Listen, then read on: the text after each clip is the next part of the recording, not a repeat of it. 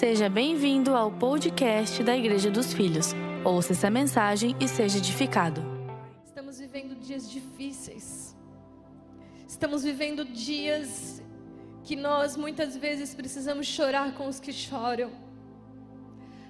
A palavra de Deus diz que há tempo para todas as coisas e neste momento estamos vivendo um tempo, um tempo onde a fé de muitos está se esfriando e a fé de muitos outros está crescendo, está se esticando, está sendo desafiada. A fé de alguns está se esfriando, mas a fé de muitos outros está sendo desafiada para acordar. Está sendo desafiada para ser ativa, está sendo desafiada para ser colocada em prática tudo o que já ouviu até hoje. Estamos em tempos em que, mais do que nunca, nós precisamos olhar para Jesus. Mais do que nunca nós dizemos: o meu socorro vem do Senhor, a minha salvação vem do Senhor, do meu libertador, do meu salvador. Mais do que nunca, como igreja, nós estamos precisando nos posicionar como filhos e filhas que não apenas sabem, conhecem a palavra, conhecem sobre Jesus, conhecem sobre a Bíblia, mas praticam e obedecem. E nestes tempos de desafios para nossa fé, muitas vezes nós estamos nos relacionando com um Jesus que parece que nem sempre nos entendem, nos entende. Com um Jesus que parece tão distante da nossa realidade. Um Jesus que parece que veio ao mundo para vencer e como um homem poderoso e Deus poderoso que ele é, ele não teve os problemas que nós tivemos. E nós muitas vezes, muitas vezes com esse pensamento acabamos pensando que ele na verdade sabe o que a gente está passando, mas não entende de verdade o nosso sentimento, porque é tão distante de tudo que ele já viveu. Um Deus de glória, um Deus cheio de poder, que se esvaziou como homem, mas não pecou, conseguiu vencer o pecado, conseguiu vencer a morte. Esse Jesus que ressuscitou os mortos, esse Jesus que curou enfermos de todas as espécies de enfermidade, que levantou paralíticos, abriu os olhos dos cegos, esse Jesus que multiplicou pão e peixe. Esse Jesus que expulsou todos os demônios, a palavra de Deus diz que todos os que iam até Ele, todos eram curados, sem exceção. Que poderoso, que Deus incrível, que Jesus incrível apenas um lugar na palavra de Deus diz que porque ele não foi honrado, não foi reconhecido, porque quando você não reconhece a unção de um profeta, você não pode receber nada dessa pessoa, você só recebe da unção que você reconhece. E Jesus viveu isso na pele, é apenas um lugar onde que ele cresceu e ele era conhecido como filho do carpinteiro. Esse lugar ele não foi reconhecido como profeta. Então, apenas nesse lugar, a Bíblia diz que não que não foram muitos os que foram curados. Quer dizer que alguns foram. Mas todas as demais passagens vão falar de um Jesus poderoso, um Jesus que todas as orações que ele fez foram respondidas. Todas. Mas será que esse Jesus consegue ter empatia daquilo que você sente? Será que esse Jesus consegue entender o seu sentimento quando você parece que ora e Deus não te responde e nem vai te responder? Será que esse Jesus consegue entender o seu sentimento de parecer estar longe muitas vezes, frio, desanimado, angustiado, triste, abatido? E eu quero te dizer uma coisa: Jesus passou por momentos em que a oração dele não foi respondida. O mesmo Jesus que ressuscitou os mortos e que ressuscitou dos mortos, teve um momento em que a oração dele não foi respondida. Teve momento em que ele ficou profundamente triste. Então a primeira coisa que eu quero te mostrar aqui está em Mateus capítulo 26, no versículo 38, quando diz: Jesus disse aos discípulos: A minha alma está profundamente triste, numa tristeza mortal. Fiquem aqui e vigiem comigo. A primeira coisa que eu quero te dizer é que esse Jesus poderoso, que curou todos os enfermos, multiplicou o pão e o peixe, andou sobre as águas, entende você. Ele entende os momentos em que você está triste, os momentos em que você está angustiado, exatamente como está escrito aqui, uma tristeza profunda e uma tristeza mortal. Parece que você não vai conseguir passar daquele dia. Eu acho que todos nós já passamos por algum momento assim. Todos nós temos estruturas emocionais diferentes. Então, diferentes situações nos abalam de maneiras diferentes. Alguma coisa que você enfrenta, eu não conseguiria enfrentar, mas coisas que eu enfrento, você talvez não conseguiria enfrentar. Então, as nossas tristezas são de motivos diferentes. Mas todos nós, eu acredito, que já teve um momento que se sentiu profundamente triste, com uma tristeza mortal. Talvez você está enfrentando uma, uma situação na sua vida que é exatamente isso que você está sentindo angustiado, um coração apertado. E eu estou aqui para te dizer que Jesus entende você, ele também já passou por essa situação, ele também já ficou profundamente triste. Agora a pergunta que eu te faço é: o que você faz quando você está assim? O que você procura quando você está profundamente triste? Muitos de nós, infelizmente, vamos ter um, um escape emocional através do Netflix. Isso não é um problema. Quantos assistem Netflix aqui? Eu sou a primeira a levantar a mão, gosto de assistir seriados no tempo, quando existe um tempo livre, quando eu consigo ter esse tempo livre. Eu, isso não, não é um problema. Muitos de nós vamos ter, mas o que, o, muitos de nós vamos ter o escape emocional para Netflix, e aí é um problema. Quando você usa o Netflix para fugir da sua realidade de tristeza, de angústia, e não enfrenta essa situação da maneira correta, aí pode ser um problema. Às vezes as pessoas vão descontar a sua angústia na comida. Algumas vão descontar a sua angústia sem querer sair de, da cama. Você tem uma, uma sensação de, de depressão e você não quer nem sair da cama. Você está tão triste. Outras pessoas se tornam workaholics, que significa uma pessoa viciada em trabalho. Porque ela está triste, ela está angustiada, existe um vazio na alma dela, que ela quer trabalhar, trabalhar, trabalhar, ela não, ela não quer nem voltar para casa, ela às vezes tem dificuldade de ter tempo em família, porque se, se ela para na verdade, ela tem que entrar em contato com emoções. A família gera em nós emoções, não é mesmo? Sempre de alguma forma, ou tristeza, ou angústia, ou alegria, ou felicidade, ou, ou às vezes existe de você um, um estado emocional que às vezes você não tem para oferecer. Então a pessoa às vezes está lá envolvida com o trabalho porque ela não tem para oferecer para a família. E ela, quando tem que parar para dormir, ela tem até insônia, porque ela não consegue nem parar para dormir. Porque existe um vazio na alma dela. E os escapes emocionais é você que vai saber qual que você tem. Alguns vão usar os exercícios, ó, muito bons os exercícios para você liberar o estresse, as toxinas que às vezes causam angústias em você. Mas eu faço uma pergunta para você: alguns escapes não vão ser prejudiciais, outros vão ser muito prejudiciais. Mas a minha pergunta para você, seja qual for o escape que você usa, qualquer um deles resolve o seu problema? Tira a sua angústia de verdade? Então eu te pergunto: o que Jesus fez?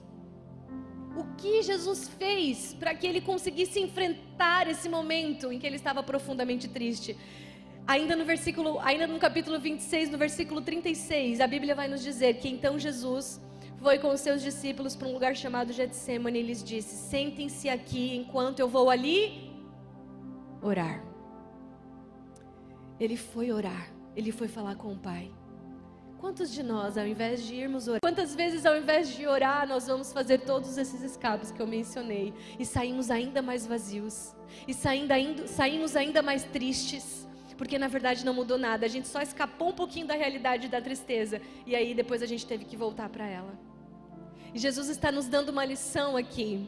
Eu sei como é ficar triste. Eu sei como é terrível ter uma tristeza profunda, mas eu quero te convidar, igreja, a acordar. Eu tenho uma palavra profética para a igreja dos filhos nessa noite. A palavra profética revela o coração de Deus. A palavra profética é uma direção de Deus para a igreja. E a palavra profética que Deus tem para a sua vida nesta noite é: desperta, igreja. Chegou a hora de acordar. Jesus, o Todo-Poderoso, que não teve nada que não pôde fazer, em um momento se sentiu profundamente triste e angustiado. E neste momento ele não foi correr, ele não foi ter um momento de um jantar com os amigos, neste momento ele foi orar.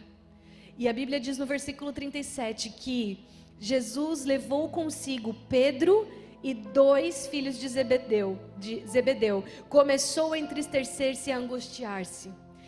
Ele nos dá mais um exemplo aqui. geralmente quando você está profundamente triste e angustiado, além de usar comida como escape, você se esconde. Quando você está triste, angustiado, ansioso, além de ir para o Netflix, você se isola. E eu te pergunto: será que quando você mais precisa de ajuda, não é o momento que você mais deveria viver família? Jesus não veio firmar uma religião. Jesus não veio fundar uma religião, mas Jesus veio levantar uma família espiritual nessa terra. Jesus veio fazer com que nós pudéssemos ter um relacionamento direto com Deus, o que nós não poderíamos. Ele abriu um novo e vivo caminho que nós não tínhamos, mas as pessoas esquecem que ele também veio fazer com que a gente seja livre para poder se relacionar um com o outro. Sabe aquela liberdade de você não precisar usar máscara? Sabe aquela liberdade de você poder dizer para uma pessoa: Eu não estou bem, eu preciso de ajuda, eu preciso que você ore comigo. E aqui eu preciso fazer um adendo: Jesus não disse, vai pedir oração. Jesus foi orar e levou com ele mais duas pessoas. Ah, pega essa chave aí, irmão. Jesus não falou assim: Igreja, ore por mim, discípulos, orem por mim. Não, ele disse: Eu estou indo orar, eu vou fazer a minha parte e vou levar mais duas, três pessoas comigo. Então Jesus não está dizendo para você fique pedindo oração para todo mundo quando você estiver mal. Não, ele está dizendo vai orar. E quando você for orar, você vai chamar alguns irmãos para orar com você, porque quando você precisa, você tem uma família que cuida um do outro. Jesus veio desenvolver, estabelecer uma família, igreja. Igreja, nós somos família. Eu preciso de você, igreja. Você precisa de mim. Nós precisamos uns dos outros. A família cuida um do outro. A família pensa um no outro. A família está disposta um pelo outro. Mas para isso você precisa ser livre no seu espírito. Aquilo que Jesus conquistou para você. Ser livre e dizer: Eu preciso de ajuda. Eu estou orando, mas eu quero. Irmãos, orem comigo. Eu estou orando, mas será que você pode interceder comigo por essa situação? Porque quando esse irmão precisar, você vai estar lá para ele também. Porque quando esse irmão precisar, ele vai ter uma família também cuidando dele. Você vai estar lá para ele. Porque tem momentos e momentos na vida de todos nós, são fases que nós passamos e que às vezes eu posso ajudar mais e às vezes eu vou precisar de ajuda. Isso é família. Jesus está dizendo para mim e para você: vamos orar. E quando formos orar, vamos chamar pessoas para orar conosco. GC, alguém conhece GC aqui? Alguém conhece grupo de crescimento aqui? Nós somos família no grupo de crescimento. E você não precisa usar máscaras lá. Você não precisa dizer, não, tá tudo bem, tá tudo ótimo, tá tudo maravilhoso e o seu coração está angustiado, o seu coração está triste, você está com um problema no trabalho, um problema em casa, você está sem fé, na verdade, para orar. E por que, que você não diz, irmãos, eu estou sem fé para orar? Irmãos, orem comigo, vamos orar, e os irmãos vão, vamos orar juntos. E vamos, vamos buscar um pelo outro. Jesus está nos dando uma lição. Se Jesus, o Todo-Poderoso, precisou de pessoas para orar com Ele, junto com Ele, por que, que nós não fazemos isso? Por que, que nós não buscamos com humildade os nossos irmãos para dizer: Eu preciso de você, eu preciso andar com você, eu preciso, eu preciso caminhar com você. Eu estou orando, vamos orar juntos, vamos marcar um horário pelo WhatsApp para a gente tirar 10 minutinhos de oração. Gente, eu não estou aqui dizendo que você precisa ficar horas orando com o seu irmão. Dez minutos de oração pode mudar o seu dia e pode realmente resolver toda a situação difícil da sua vida. Você crê? Até aqui, eu estou fazendo uma introdução para algo muito importante que o Senhor quer falar ao seu coração. Igreja, desperta em nome do Senhor Jesus. No versículo 39, nós lemos: indo um pouco mais adiante, prostrou-se com o rosto em terra e orou. Jesus se prostrou e orou. Muitas vezes nós queremos orar sempre do mesmo jeito, Nós queremos às vezes orar apenas assim, daquela forma que estamos acostumados. Muitas vezes nós esquecemos de rasgar o nosso coração e prostrar, na minha opinião, é rasgar o coração, é dizer eu não vou ficar na mesma posição que eu estou, eu vou me render, eu vou mostrar isso corporalmente. Muitas vezes você precisa disso, todas as vezes não. Você pode orar deitado, ajoelhado, sentado, em pé. Mas por que não, muitas vezes, mostrar como está o estado da sua alma através do seu corpo? Se você está muito angustiado, profundamente angustiado, porque você não tenta às vezes sair do lugar em que você está e caminhar, e caminhar pelo quarto, e caminhar pela sala, não apenas ficar sentado ou ajoelhado. E o Espírito Santo aqui está te dizendo: sai da zona de conforto quando você for orar. Não apenas fique ali sentado buscando e daí às vezes aquilo não flui. Às vezes aquilo não vai sair do lugar. Às vezes você precisa alinhar o seu corpo com o que está acontecendo no seu espírito. Naquele momento Jesus estava profundamente angustiado. Ele não era o momento dele sentar, cruzar as pernas, fechar os olhos e começar a adorar. Era o momento em que ele precisava se prostrar. E eu estou aqui te incentivando a ter consciência de ir além muitas vezes daquilo que você está acostumado a fazer. E Jesus orou: Meu Pai, se for possível, afasta de mim este cálice. Meu Pai, meu Pai, se for possível, for possível, se tiver outro jeito, se tiver outra forma, afasta de mim esse cálice. Entenda, Jesus veio para viver aquele momento.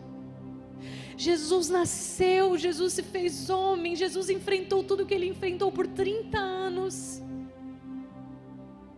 Por 33 anos para viver aquele momento. Ele veio para cumprir aquele momento, para cumprir aquela missão. Ele teve que enfrentar 40 dias no deserto, sendo tentado por Satanás diretamente, passando fome e sede. Ele teve que vencer o pecado por 33 anos para que esse momento pudesse valer a pena. Ele veio para cumprir aquela realidade, mas quando ele chegou diante daquela situação, quando ele enfrentou aquele momento, ele disse: Pai, se for possível, se for possível, se tiver outra forma, passa de mim esse cálice, mas que seja feita a tua vontade. Será que você consegue entender a humanidade de Jesus? Será que você consegue entender o coração de Jesus naquele momento? Você imagina você se preparar a vida inteira para um momento e naquele momento ser tão difícil que você diz: Não, não, não, pai, me ajuda aqui, eu preciso de outra forma, isso aqui não vai dar certo. Eu não sei se eu vou dar conta, eu não sei se eu vou conseguir. É sofrimento demais para uma pessoa só, Deus. Se você pensou em algum momento que porque Jesus era poderoso, porque Jesus era um Deus encarnado, se você pensou em algum momento que porque Jesus veio para aquele momento foi fácil, eu quero que você se atente ao que nós estamos vendo nesse momento. Foi muito difícil a ponto de Jesus dizer: Deus, eu sei que eu vim para essa hora. Deus, eu sei que você precisa que eu passe por isso. Eu sei que a humanidade precisa que eu passe por isso, mas se houver outra forma, de acontecer esse sacrifício. E nesse momento eu entendo que Jesus, como homem, como homem, Jesus olhou para o Deus Pai e ele disse: Deus, eu sei que tem coisas que só você sabe e que talvez você não queira me revelar. E eu estou profundamente angustiado, a minha fé talvez nesse momento está sendo esticada, desafiada. E Deus, se houver, orem para que a fuga de vocês não aconteça no inverno e nem no sábado. Igreja, isso me chama tanta atenção, porque na verdade Jesus disse naquele momento que a hora e o dia só o Pai sabem. Jesus disse: tem coisas que eu não sei, tem coisas que só o Pai sabe, ele não quis me revelar. Mas Jesus estava falando aqui do poder da oração, da autoridade que existe na sua vida. Existe uma autoridade na sua vida que você às vezes não se deu conta ainda. A autoridade de chegar diante de Deus Se não, gente, vamos, vamos parar para pensar. Se não fosse algo real que pudesse acontecer, Jesus ia incentivar os discípulos a orar isso? Se isso não pudesse ser mudado, será que Jesus ia dizer: orem para que não aconteça no inverno? Orem por orar, assim, orem só pra, porque vocês têm que desabafar isso. Jesus estava declarando para os discípulos que eles tinham uma autoridade de mudar até a data e a hora que pudesse acontecer. Quantos estão pegando aqui? Quantos estão entendendo? Você tem uma autoridade como filho, porque o filho mexe com o coração do pai. Se você é pai, você sabe que tem coisas que você já tinha determinado que não iam mudar. Sim ou não? Tem coisas que você já disse, não é assim, acabou. Esse é o horário, é dessa forma, é desse jeito. Mas aí o seu filho chega, ah, pai, mas ah, pai, por favor, mas poxa, ah, papai, ah, mamãe, mas só dessa vez, só um pouquinho. E o que, que você já fez muitas vezes? Você disse, não, mas aí ele veio daquele jeitinho, estava tudo determinado. E ele veio o coração do filho mexeu com o coração do pai. Você tem um poder nas suas mãos de mexer com o coração de Deus Pai, porque você é filho. E às vezes a gente só entende o coração de Deus Pai porque a gente se tornou pai e mãe. Quem sentiu isso quando se tornou pai e mãe? Quem sentiu isso quando você, por ser pai e mãe, você consegue entender um pouquinho melhor o coração de Deus? Porque você sabe o quanto o seu filho mexe com você. Mas nós não cremos que nós temos esse acesso a Deus. Às vezes nós esquecemos do quanto nós somos amados. No meio da tribulação, no meio do problema, Deus já fez, já pagou um preço para você ter acesso a Ele. E Jesus estava dizendo: Olha, vocês têm uma autoridade para orar, para que Deus mude o dia e a hora, se for preciso, para não acontecer no inverno. Vocês têm, têm noção do que é isso? Está tudo determinado eternamente, pré-estabelecido. E Jesus está dizendo: você pode mudar isso. Da mesma forma, já estava pré-estabelecido que Jesus precisava passar pela cruz. Da mesma forma, ele mesmo sabia que ele veio para aquele momento. Mas ele também sabia que ele podia mexer com o coração do pai, que o pai dele é criativo. E ele também sabia que poderia haver alguma forma de Deus não ter revelado algo para ele. Então ele disse: se Deus por acaso não me revelou alguma outra forma disso acontecer e ele me preparou para esse momento, eu sei que eu preciso orar. Porque se eu não orar, Deus não vai poder fazer. Existe uma autoridade nas suas mãos.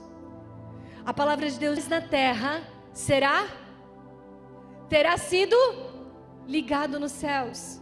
Se ligares na terra, se é uma condição, é você que decide se você vai ligar na terra para que os céus se movam. Existe uma condição na, na sua vida se você desligar na terra para que o céu se mova e desligue também. Jesus está aqui dizendo para você de algo estabelecido, para o qual ele veio cumprir uma missão. Mas se ele não cresce que Deus pudesse realmente mudar, será que não tem outra forma? Ele passou por tudo isso para que todas as enfermidades fossem levadas sobre ele. Para que toda maldição que o pecado traz sobre a sua vida fosse levada sobre ele. Essa opressão que você vive, essa tristeza que você vive foi levada sobre Jesus. Então a alegria, que é uma característica do reino, já, é, já é sua. A saúde é sua, ele conquistou para você. Se você pode orar por coisas pré-estabelecidas, quanto mais nós temos que orar por coisas que já são nossas, mas ainda não se manifestaram. Igreja tem um poder na sua mão, desperta em nome de Jesus. Existe uma autoridade na sua vida para mudar, para mexer com os céus, para mexer com o inferno, para mexer com a terra. Igreja, eu acredito que unidos nós podemos parar a pandemia. Eu não sei se você crê nisso, mas eu creio. Porque existe uma mentira rodeando a sua mente, dizendo que Deus é conivente com tudo que está acontecendo. E essa é a maior mentira de Satanás da sua vida. A verdade é que nós somos coniventes com o que está acontecendo. Porque quem está de braços cruzados é a igreja, não é Jesus. Quando você não se move em oração, você está dizendo: Eu aceito essa situação. Quando você não se posiciona com a autoridade que você recebeu em Cristo Jesus, você está dizendo: Isso não é problema meu. Eu não creio que Deus me deu autoridade coisa nenhuma. Às vezes você está até negando a paternidade de Deus na sua vida. Quando você acredita na mentira e rodeia terrivelmente essa mentira de que você não tem que pedir nada para Deus. Deus já deu tudo que você precisa e então você tem que só ser grato. Só seja grato, agradece, adora, agradece, não pede, não apresenta a Deus as suas seus pedidos. É uma mentira.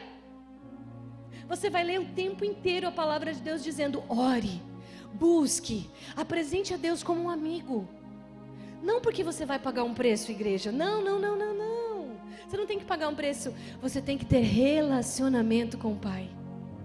Só que existe uma autoridade na sua boca que quando você declara, quando você se posiciona como alguém que já recebeu em Cristo Jesus a cura, a provisão, já recebeu todas as coisas que você precisa, porque Ele pagou esse preço. Você diz, Pai, eu recebo em Cristo Jesus todas as bênçãos que estão nos lugares celestiais. Eu acesso essas bênçãos agora. Eu acesso, eu oro, eu busco, eu clamo, Senhor, porque eu sei que você já me deu. E se o que eu preciso fazer é orar, então eu vou fazer a minha parte, eu vou orar, porque existe uma autoridade sobre a sua vida.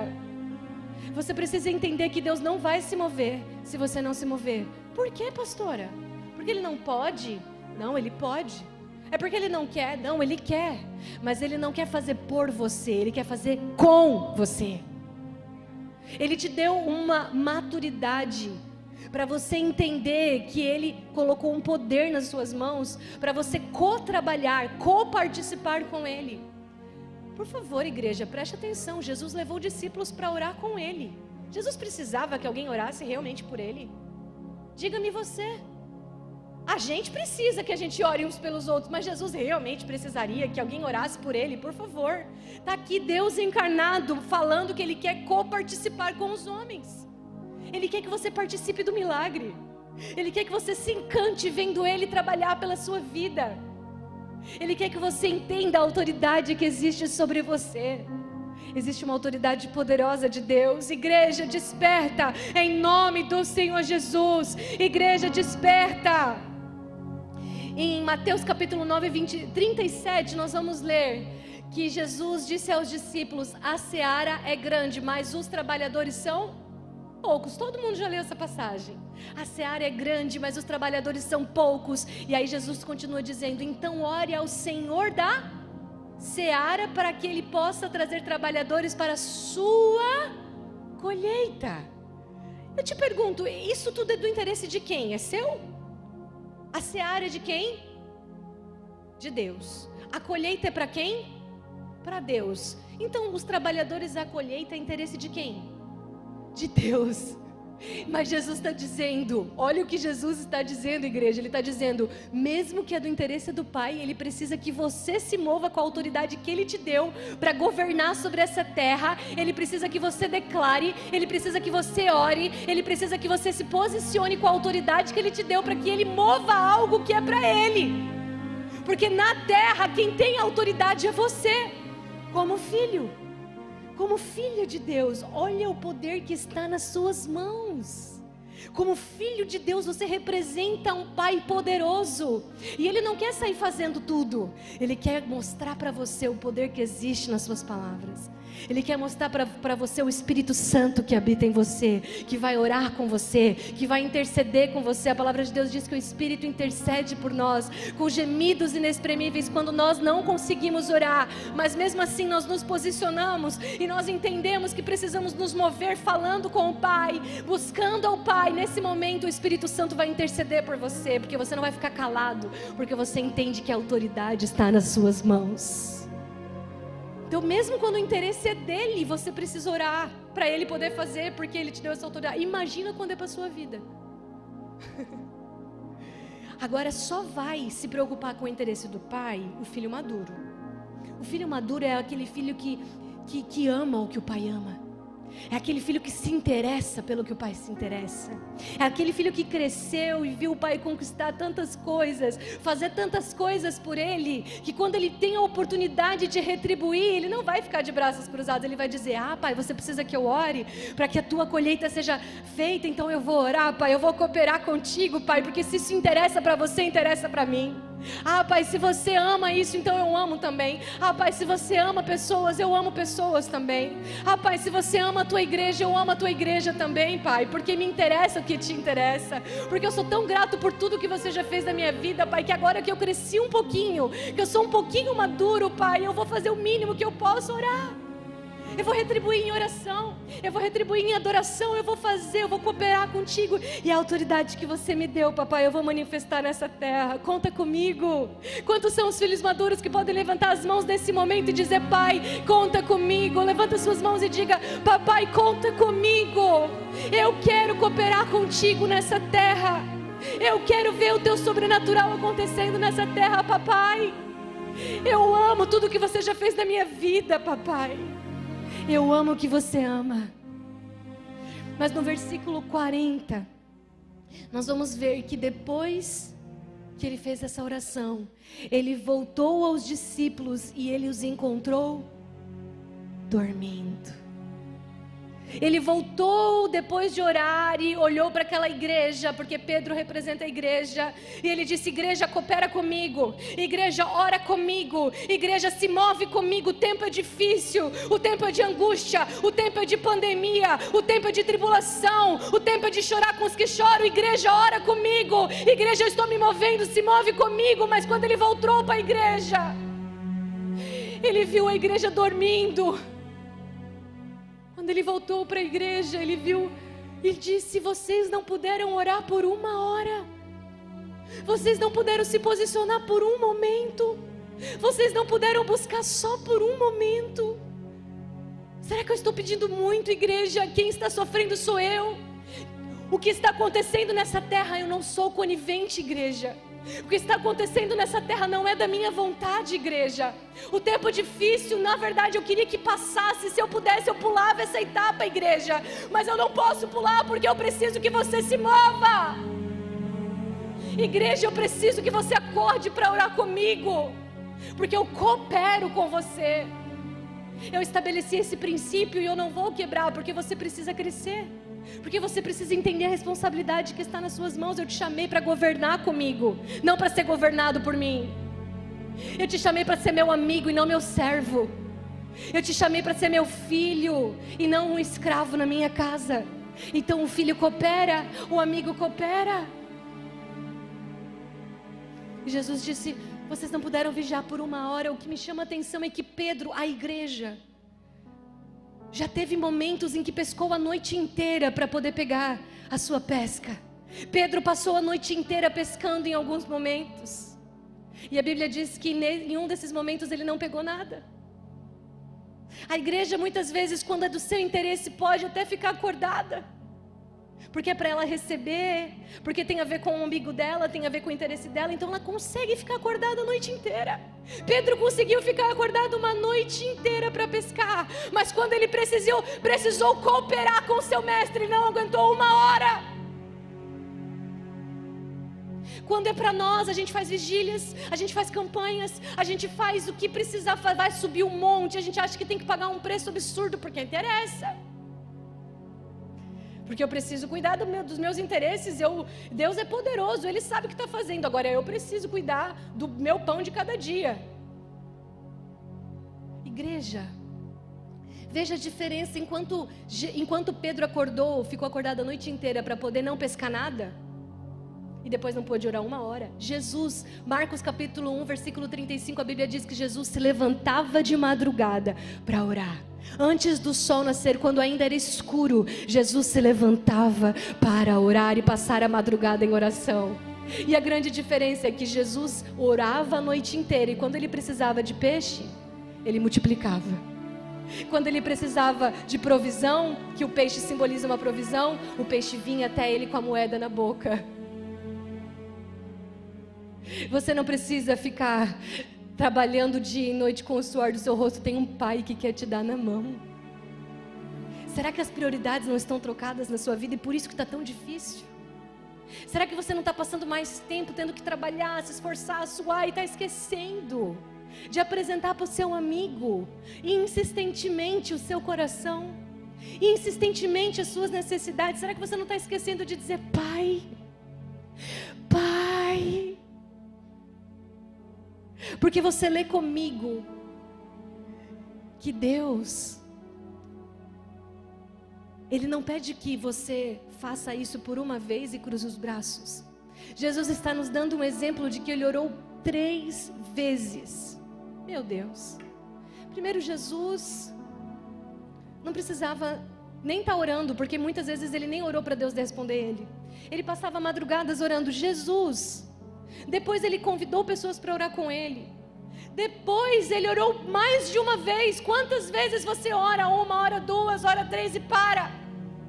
Agora você não vai querer comparar a sua intimidade com Deus com a intimidade que Jesus tinha, né? A comparação tem um limite aqui.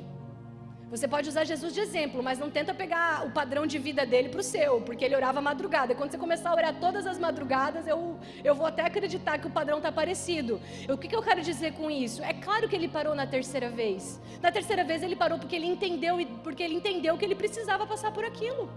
E como um filho maduro, ele estava mais interessado no que precisava, que o pai precisava. Ele estava mais interessado na vontade do pai. Entenda, Deus não quer que você sofra. Jesus precisou pagar esse preço para que você não precise. Quantos conseguem entender isso? Levanta sua mão bem alto. Não, você precisa crer nisso, irmão. Porque existe um jugo sobre a vida de muitos cristãos achando que precisam pagar o preço. Irmãos, Je Jesus pagou esse preço justamente para que você não precisasse. Porque se você não ora, às vezes nem porque é para pagar um preço, quanto mais se fosse para pagar um preço. Quem que oraria aqui? Ninguém, ninguém conseguiria orar. Jesus já sabia disso, ele falou: "Tá bom, Pai, eu faço por eles". Tá bom, Pai, essa é a tua vontade, não tem outro jeito. Eis-me aqui, Pai, eu vou passar por tudo isso para que eles sejam livres, para que eles tenham acesso à tua presença, para que eles tenham cura, para que eles tenham provisão. Eis-me aqui, Pai, eu morro no lugar dos meus irmãos, para que eles tenham vida. Que, que você está fazendo? O que, que foi dado para você? Será que você está aproveitando uma autoridade que existe na sua vida? Ou ao invés de orar, você está reclamando? Ao invés de orar, você está abaixando a cabeça, você está cruzando os braços, você está aceitando a situação. Deus não é conivente com o seu sofrimento, você é. Você está sendo conivente, você que está cruzando o braço. Jesus está dizendo: se mova comigo, se mexe comigo, vamos orar, vamos orar, porque nem as portas do inferno prevalecerão contra a sua vida se você orar, se você buscar, se você caminhar com Jesus, se você se mover com Jesus, nem o inferno pode prevalecer contra você. Querido, não estou falando de um demônio. Não estou falando de um medinho no seu coração. Eu estou falando do inferno. Não pode te parar. Se você entender a autoridade que existe na sua vida. Sabe, igreja? No versículo 43, Jesus voltou e ele disse assim: Quando voltou de novo, os encontrou dormindo, porque os seus olhos estavam pesados. E pela terceira vez, no versículo 44, orou, dizendo as mesmas palavras. E eu preciso te fazer um alerta aqui. Eles voltaram a dormir, mesmo depois de serem avisados. Você está sendo avisado nessa noite. Você pode sair daqui e dizer: Nossa, que palavra! Nossa, mexeu com o meu espírito. Puxa, eu vou praticar essa palavra. Porque eu tenho certeza que quando Jesus acordou eles e disse: Meu Deus, vocês não podem vigiar uma hora comigo. Tenho certeza que eles disseram: Desculpa, Jesus, desculpa aqui. Eu não sei o que aconteceu, mas a gente vai orar agora. Tenho certeza que aquilo mexeu com eles. Eles amavam a Jesus. Mas eles voltaram a dormir. Querido, o que você vai fazer com o que Deus está falando com você? O que você vai fazer com o momento em que você está vivendo? Você por acaso consegue dormir quando existe um perigo iminente na sua vida? Eu vou usar uma, uma ilustração pequena. Se você está indo dormir, de repente você ouve um barulho, um perigo iminente para parece que vai acontecer. Você consegue dormir? Não, você vai ficar acordado para ver se o barulho volta a acontecer, você vai levantar para saber o que está acontecendo. Ou se você está preocupado com algo na sua vida, você consegue dormir bem assim? Ou você acaba perdendo o sono? Quando, quando você tem consciência do momento em que você está vivendo, quando você tem ciência do tempo que você está vivendo, você não consegue dormir. Esses discípulos dormiram porque, mesmo Jesus falando e falando, eu vou ser preso, eu vou ser morto, eu vou ser pego. Jesus falou e falou e falou, mesmo assim. Eles não se atentaram que isso ia acontecer. Sabe o que significa isso? Não creram. Não creram nas palavras de Jesus. Ah, capaz que Jesus vai ser preso. Ah, capaz que Jesus vai, vai ter que ser crucificado. Imagina. Não creram. E quando chegou o momento, mesmo sendo avisados, eles dormiram. Ai, que sono gostoso. Não tem nada me preocupando, não tem nada acontecendo. Jesus está ali orando, está tudo bem. Ó, Jesus está trabalhando ali, orando, falando com Deus. Está tudo certo, estamos em segurança. Mal sabiam eles quanto quanto iam sofrer depois de poucos minutos. Mal sabiam eles o que ia acontecer, a dor que eles iam sentir vendo Jesus sendo levado, vendo Jesus sendo machucado, vendo Jesus sendo cuspido, humilhado. Mal sabia eles a dor que eles iam sentir vendo seu Jesus sendo arrancado deles. E na mente deles, eles nem lembraram mais que Jesus disse que ia ressuscitar. Eles pensaram: pronto, perdemos Jesus. Acabou tudo que nós construímos em três anos. Perdi tudo que eu construí em três anos. Eu gastei três anos da minha vida para nada. Aí Jesus indo embora. Mal sabia eles o sofrimento que eles iam passar em pouco, em pouco, poucas horas depois. Querido, você não sabe o que você vai enfrentar ainda na sua vida. Se é que você já não está enfrentando, você não sabe o que pode te pegar de surpresa. Por isso Deus está te dizendo: acorda, igreja. Desperta tu que dormes, Efésios capítulo 5. Desperta tu que dormes. Desperta tu que dormes.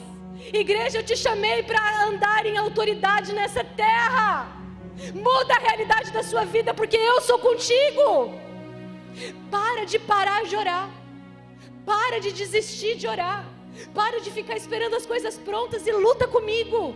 Se posiciona comigo, porque eu sou com você, igreja. Uma igreja gloriosa vai ressurgir de um momento mais difícil da humanidade. E eu e você somos essa igreja. Eu estou aqui falando com uma igreja que vai abalar a cidade de Joinville em nome de Jesus. Aleluia. Você é chamado por Deus para fazer história com Ele. Deus não vai fazer a sua história, você vai fazer a história com Ele. Igreja, no capítulo 7 de Mateus, a palavra de Deus diz: Busque e encontrarão. Bata a porta e ela, ela será aberta. Ela, ele diz assim: Peçam e lhes será dado. Próximo versículo: Pois todo o que pede, recebe, o que busca, encontra, e aquele que bate a porta será aberta. Quantos creem na palavra de Deus? Ah, sério mesmo? Você crê na palavra de Deus? Então você vai me dizer que você, você lê pelo menos um capítulo por dia, amém? A palavra de Deus gera fé na sua vida. A palavra de Deus gera fé na sua vida. Sabe por que você está andando sem fé, igreja? Eu vou te dizer. Porque você está ouvindo mais os noticiários do que a voz de Jesus. Porque é a voz de Jesus que gera fé na sua vida. Aí você está sem fé. Porque você prefere dar mais tempo para o Instagram, para o WhatsApp, para os noticiários, do que para ler a palavra. Um capítulo por dia. Sabe quanto tempo vai levar no seu dia? 5, 10 minutos, talvez 15, dependendo do capítulo. Eu te pergunto, você tem 15 minutos para dar para Jesus? 15 minutos para fortalecer a sua fé? A palavra de Deus diz em Hebreus capítulo 11, versículo 6: é impossível agradar a Deus sem fé. Por quê? Porque Ele quer que você se aproxime dEle. Sabe quando Deus fica feliz? Sabe quando você agrada o papai? Quando você fala, ah, papai, vem cá, eu preciso de você. Sabe quando você agrada o papai? Quando você diz, pai, vem cá, deixa eu te falar um negócio, está doendo aqui. Deixa eu te falar uma coisa, eu estou precisando de você aqui, papai. Eu sei que você está por mim, você que você é por mim, você coopera comigo, então eu estou aqui, papai. A palavra de Deus diz que é impossível agradar a Deus sem fé, porque se você não tem fé, você não se aproxima de Deus, porque você não crê que Ele recompensa aqueles que o buscam. Quantos conhecem esse versículo? É impossível agradar a Deus sem fé, porque sem fé nós não nos aproximamos de Deus, porque nós não cremos que Ele nos recompensa. Se você não crê que Deus faz algo por você, por que você vai se aproximar dele? Se você está acreditando nessa mentira que você não tem que pedir nada, por que você vai falar com ele? Se você está acreditando nessa mentira que Deus não te entende, que Deus não está preocupado com você, que Deus não se importa com seus sentimentos, por que você vai falar com ele? Se Jesus distante, poderoso, que nunca sofreu nada. Se Jesus distante, poderoso, que não sabe o que é não ter uma oração respondida. Talvez a gente precisa ler mais a Bíblia. Talvez a gente precisa conhecer mais o Deus a quem nós servimos. Talvez a gente precisa tirar mais tempo para buscar o papai. Mateus capítulo 21, versículo 21, Jesus disse, eu lhes asseguro, versículo 22, e tudo o que pedirem em oração, se crerem, vocês receberão. Você crê na palavra de Deus? Eu te pergunto mais uma vez: você crê na palavra de Deus? Jesus está te dizendo: se você crê, tudo o que pedirem em oração, vocês receberão. Ah, igreja, está faltando fé. Quando o filho do homem voltar, será que ele vai achar fé na terra? Por quê? Porque a gente está muito distraído. Porque tem muita coisa tirando a nossa atenção. Porque a gente está usando um monte de escapes, Netflix, comida, exercício, trabalho, um monte de outra coisa interessante, que até faz a gente tapear o problema, mas não resolve nada. E aí a gente não consegue ler a Bíblia. Cadê a fé? Cadê a fé? Não, não tem tempo para ler um capítulo. Um capítulo por dia. Eu desafio você a ler um capítulo por dia. Eu te desafio a ler um capítulo por dia e orar 10 minutos por dia. Se você até hoje não ora, começa 10 minutos por dia. E você vai ver a sua vida sendo transformada. Eu te desafio. Se você não vai ver mudança na sua vida. Ah, pastora, quanto tempo? Ah, é porque você não quer. Você está tá colocando limite para Deus? Deus não quer saber do que você acha que Ele pode fazer. Deus quer saber até quando, até onde você sabe que Ele pode fazer. Por último, Filipenses capítulo 4, versículo 6. Não andeis ansiosos. Será que tem ansiedade nos nossos dias? Não andeis ansiosos por coisa alguma. Uma igreja ansiosa, uma igreja depressiva, uma igreja que muitas vezes não quer orar porque não crê. Jesus está dizendo, mas em tudo, diga comigo, tudo, tudo, inclui o que você precisa, inclui o que você está passando nesse momento. Diga comigo, tudo, pela oração e súplicas com ação de graças, apresentem seus pedidos a Deus. Agora eu só preciso fazer um adendo para fechar. É com ação de graça, igreja. Com ação de graça é aquele filho que sabe que o pai ama. Ele não vai orar para que o pai ame ele.